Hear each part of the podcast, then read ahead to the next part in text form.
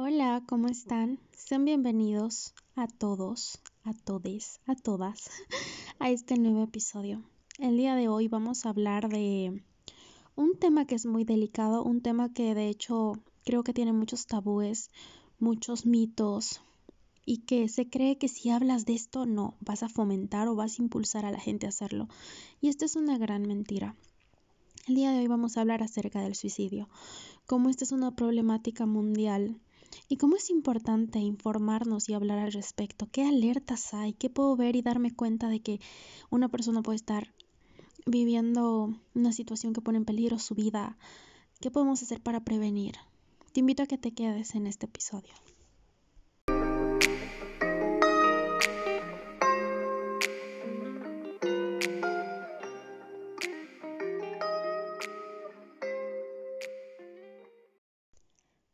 Que nada, me presento. Mi nombre es Ángeles, soy psicóloga y en este espacio compartimos de todo un poquito. El día de hoy, como les decía, vamos a hablar acerca del suicidio. Y creo que es un tema delicado, ¿saben? Porque incluso para mí misma el hablarlo es como, uy, me, me choca un poco porque creo que es como fuerte, ¿no? Porque estamos hablando de qué es el suicidio, para empezar. Aunque es un poco obvio, creo, es cuando una persona comete un acto violento que atenta contra su vida con intención de morir, ¿no? Eso es el suicidio en palabras como un poco coloquiales. Este es un tema de problema pública, un problema de salud pública. ¿Por qué? Porque no solo afecta a los individuos, no solo afecta a la persona que atenta contra su vida, sino también a las familias, a las comunidades. Y es un tema descuidado porque está rodeado de estigmas, mitos, tabúes, de que solo ponte a pensar, en tu casa hablan de este tema, en la mesa, en una cena familiar, se ponen a hablar de este tema sin, sin decir, estas personas son muy valientes, muy cobardes, o ¡Ah! tan linda es la vida, ¿cómo pueden hacer eso? Sin poner esas palabras, se ponen a hablar desde la información. La mayoría de nuestras familias no lo hacen, tristemente. Es porque hay todo este entorno de callar y de estigmas. Claro que hay familias que sí lo van a hablar y tú puedes ser parte de esas personas que abren estos temas de conversación. No porque tengas una intención, sino porque es importante hablar de esto. Cada año, esta información que les voy a compartir en estos momentos es de la Organización Panamericana de Salud y de la Organización Mundial de la Salud. Pueden encontrarlos en, en las páginas y todo eso. Cada año, más de 700.000 personas se quitan la vida tras numerosos intentos de suicidio. Intentos son estos fracasos, ¿no? Donde al final sobrevive la persona, al final no pasa lo que esperaba. Esto corresponde a que cada 40 segundos una persona muere. Y a mí esto me, me honestamente me, me pone la piel de gallina porque es un montón. Mientras estamos hablando hay una persona que está muriendo cada 40 segundos. Y por eso es importante centrarnos en la prevención del suicidio, especialmente porque es importante crear estos vínculos sociales, promover la toma de conciencia, ofrecer esperanza, acercarte a los seres queridos, a las personas cercanas, amigos, y hablar de salud mental, porque esto puede salvar vidas, ¿sí? Esta es una información que puede salvar vidas. Es súper fuerte hablar de esto, ya que cosas que nos alarman es, ah, alguien se ha muerto. O sea, la muerte es algo desconocido que nos asusta, ¿no? Entonces, es súper normal que, que nos, nos moleste o nos incomode, pero eso no significa que no tengamos que callar o tengamos que no hablar al respecto. ¿Saben qué? Es súper fuerte porque escuchamos todo el tiempo, ¿no? Eh, de famosos, de gente que comete estas, estos actos y a veces creemos que es por, por muchas causas, pero los ejemplos de gente muy famosa que se ha suicidado son los ejemplos perfectos para darte cuenta que el suicidio no tiene nada que ver con, con con la cantidad de dinero que tengas y con todas esas cosas o estigmas que tenemos. Claro que va a haber un, factor de vulnerabilidad, de acuerdo a tu región, clase social y esas cosas, pero sin embargo no es algo determinante. ¿Sí? Vamos a hablar un poquito acerca de los mitos que existen alrededor de lo que es el suicidio. Un gran mito es que hablar de esto va a hacer que la gente se quite la vida. Y no sé si tú has escuchado eso, ¿no? Pero es como mejor no hablar porque vamos a dar ideas. Y eso es mentira. Hablar de este tema es informar, es abrir conversaciones. Y esto de abrir conversaciones a también decir hay alternativas. Puedes expresar lo que sientes.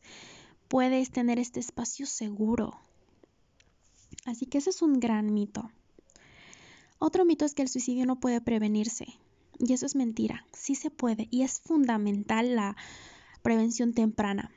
¿Cómo puedes prevenirlo? Vamos a hablar un poquito más adelante, pero en resumen es que las personas que estén con estas ideas suicidas o que nosotros escuchemos como alarmas de suicidio podamos estar presentes, podamos ofrecer la ayuda necesaria, que se pueda buscar ayuda profesional y ese tipo de cosas.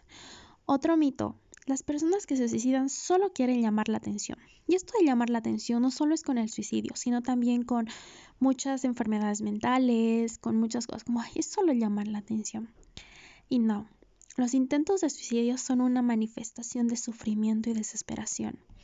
No se trata de, ay, no, eh, quiere llamar la atención, es solo por eso, sino es tanto el sufrimiento que las personas no quieren experimentarlo, no quieren vivirlo porque es demasiado fuerte y solo quieren terminar con ello. Así que esa es la realidad, es un mito esto de llamar la atención.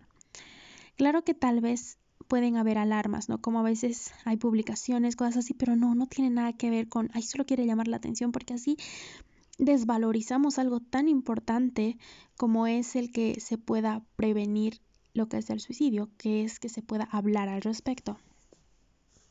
Otro mito es que solo las personas con depresión se suicidan. Y esto es algo que hasta yo lo creía. Claro que la depresión es un, un factor predeterminante, ¿no? O sea, como que sí va a afectar más a personas que puedan tener depresión, pero no solo es a personas con depresión. De hecho, em, puede existir una conducta suicida sin depresión.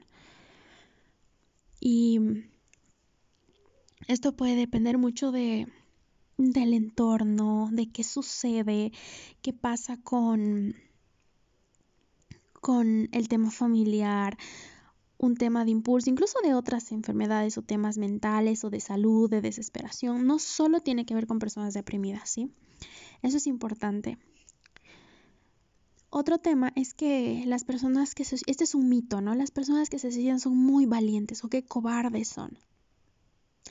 No, las personas que se suicidan son sujetos con mucho nivel de sufrimiento, desesperanza, y en realidad no es que quieran morir, desean dejar de sufrir.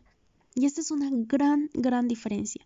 No es que, ah, ya no quiero vivir, es ya no quiero sentir este dolor, ya no quiero sufrir. ¿Sí?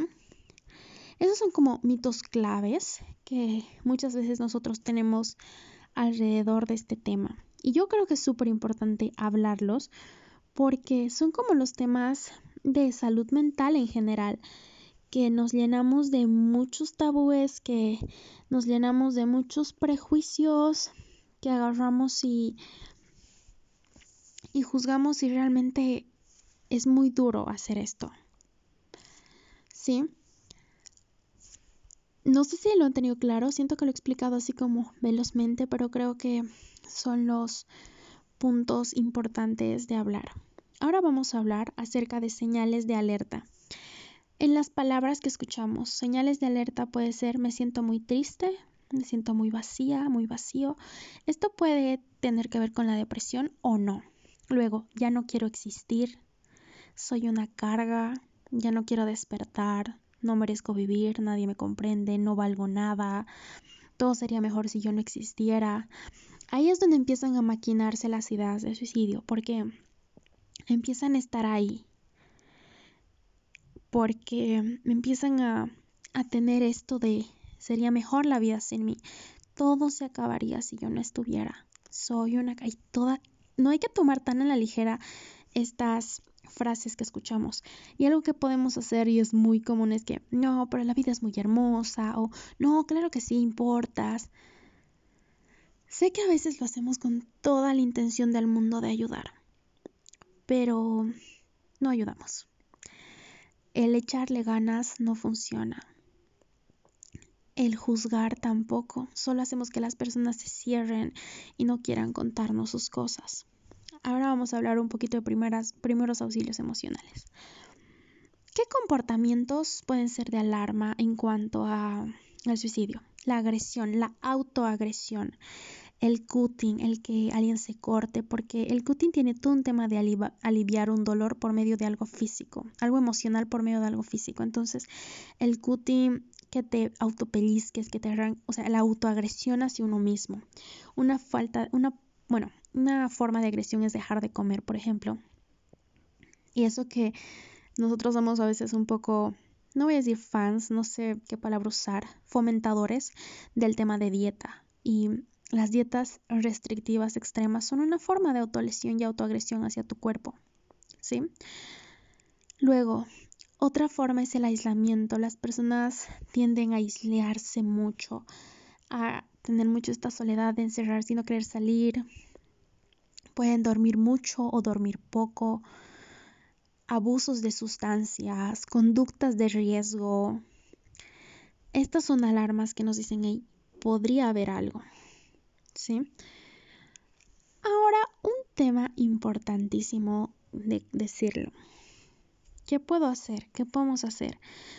Es importante tener nuestro kit de, de herramientas, de primeros auxilios emocionales.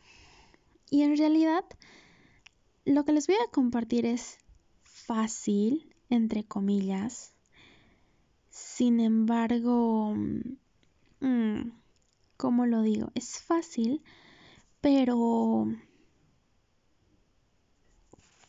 pese a que es fácil, o sea, o que suena fácil, aplicarlo y empezar es como reeducarnos, es como volver a aprender algo nuevo, ¿sí? Y ahí es donde se nos complica un poco las cosas. La ayuda profesional siempre va a ser la mejor alternativa. La ayuda profesional siempre es el, la base y en temas que son tan fuertes como es el suicidio, sí es importante considerar terapeutas, sí es importante acudir, si es posible, a psiquiatra, psicólogo, sí es importante acudir a profesionales en salud mental. Porque es un tema que ya pone mucho en riesgo y ya puede salirse de control de la persona, ¿sí? Así que ese es un tema. Si tú conoces, si tú eres una persona que está en cualquier posición que estés, de alguien que puedes conocer alguien que se suicida, que tú puedes tener estas ideas, no estás solo, no estás sola.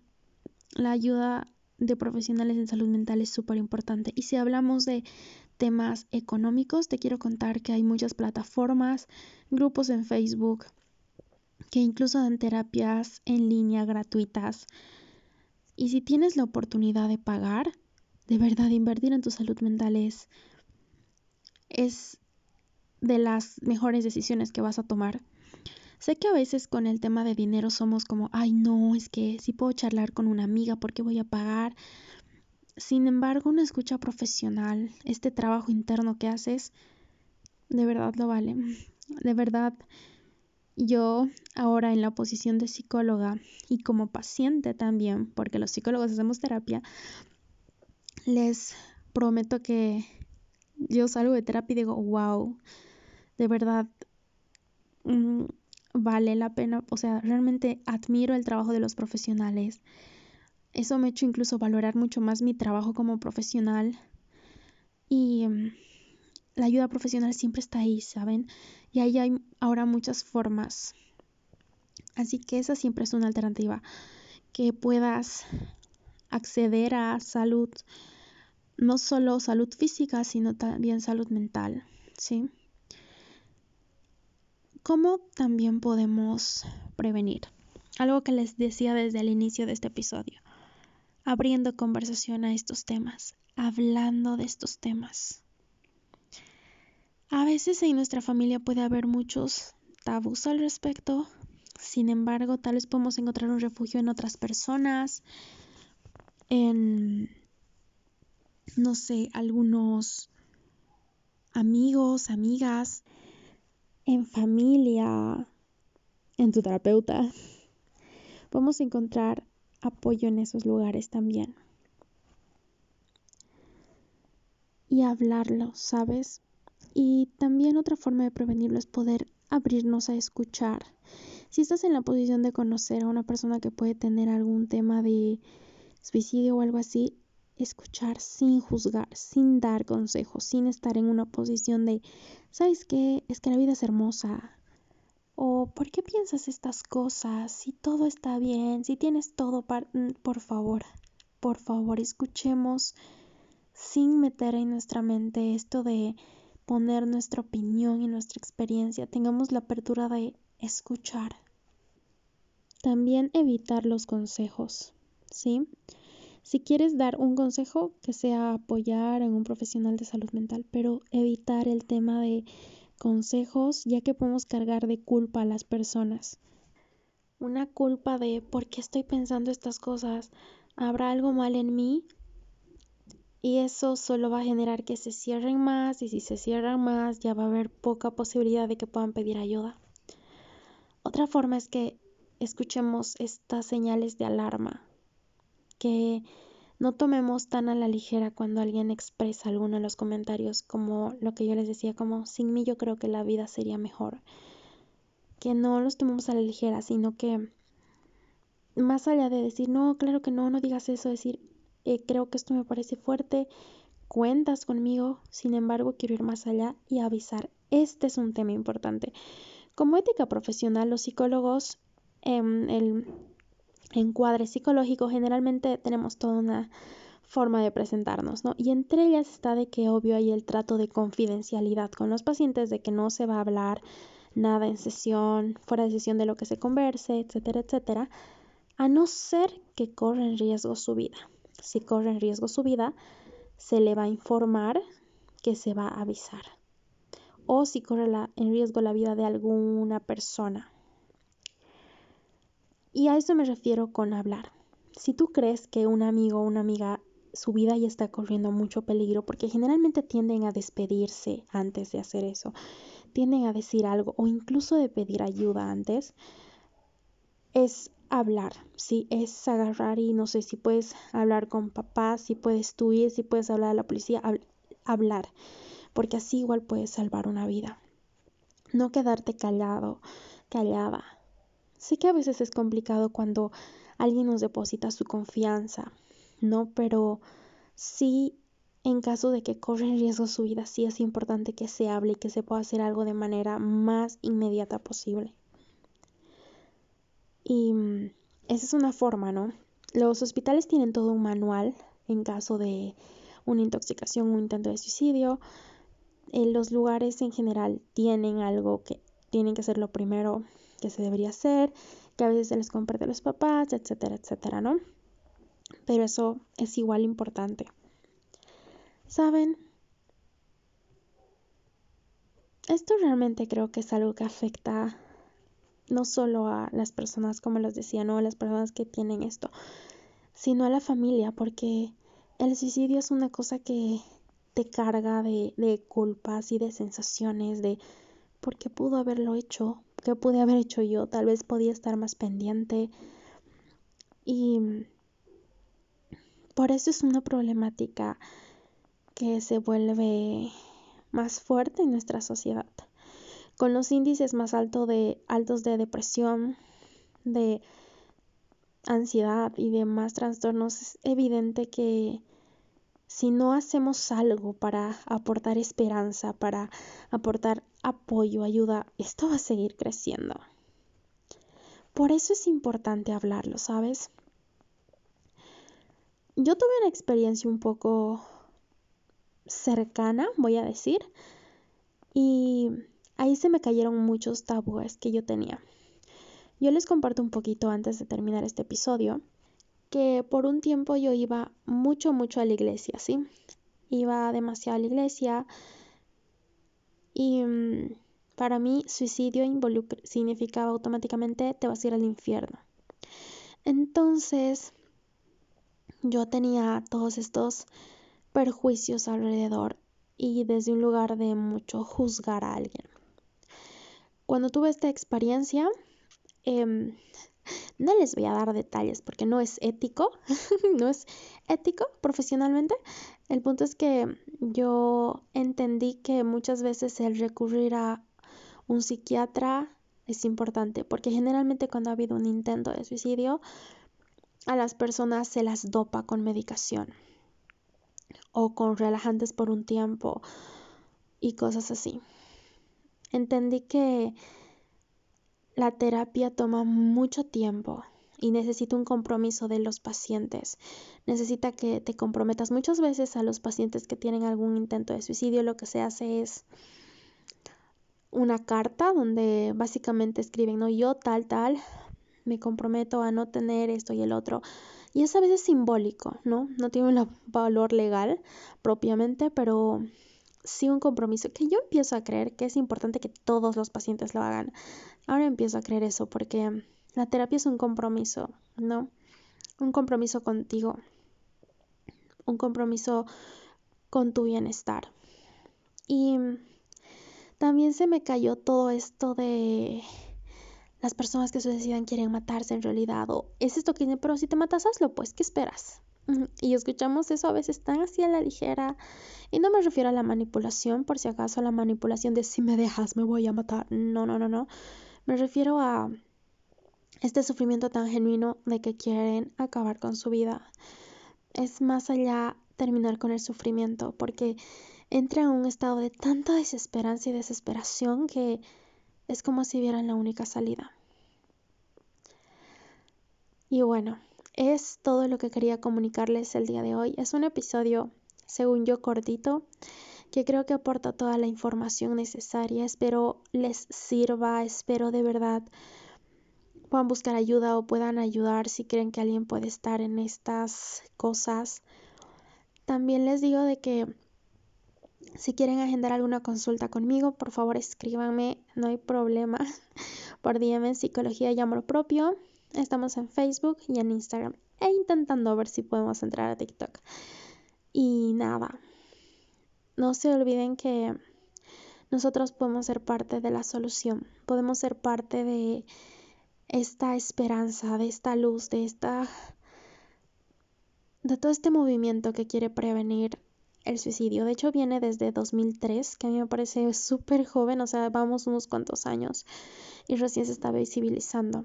Así que de todas formas es muy importante. Si crees que este episodio le puede servir a alguien para informar, eh, si crees que alguien lo necesita, por favor no dudes en enviarlo. También en calificar el podcast y seguir también el podcast. Y bueno, espero tengan un gran día, un gran mes, una gran semana, una gran vida cuando sea que estén escuchando este episodio. Les mando un abrazo de mi alma a la suya. Bye.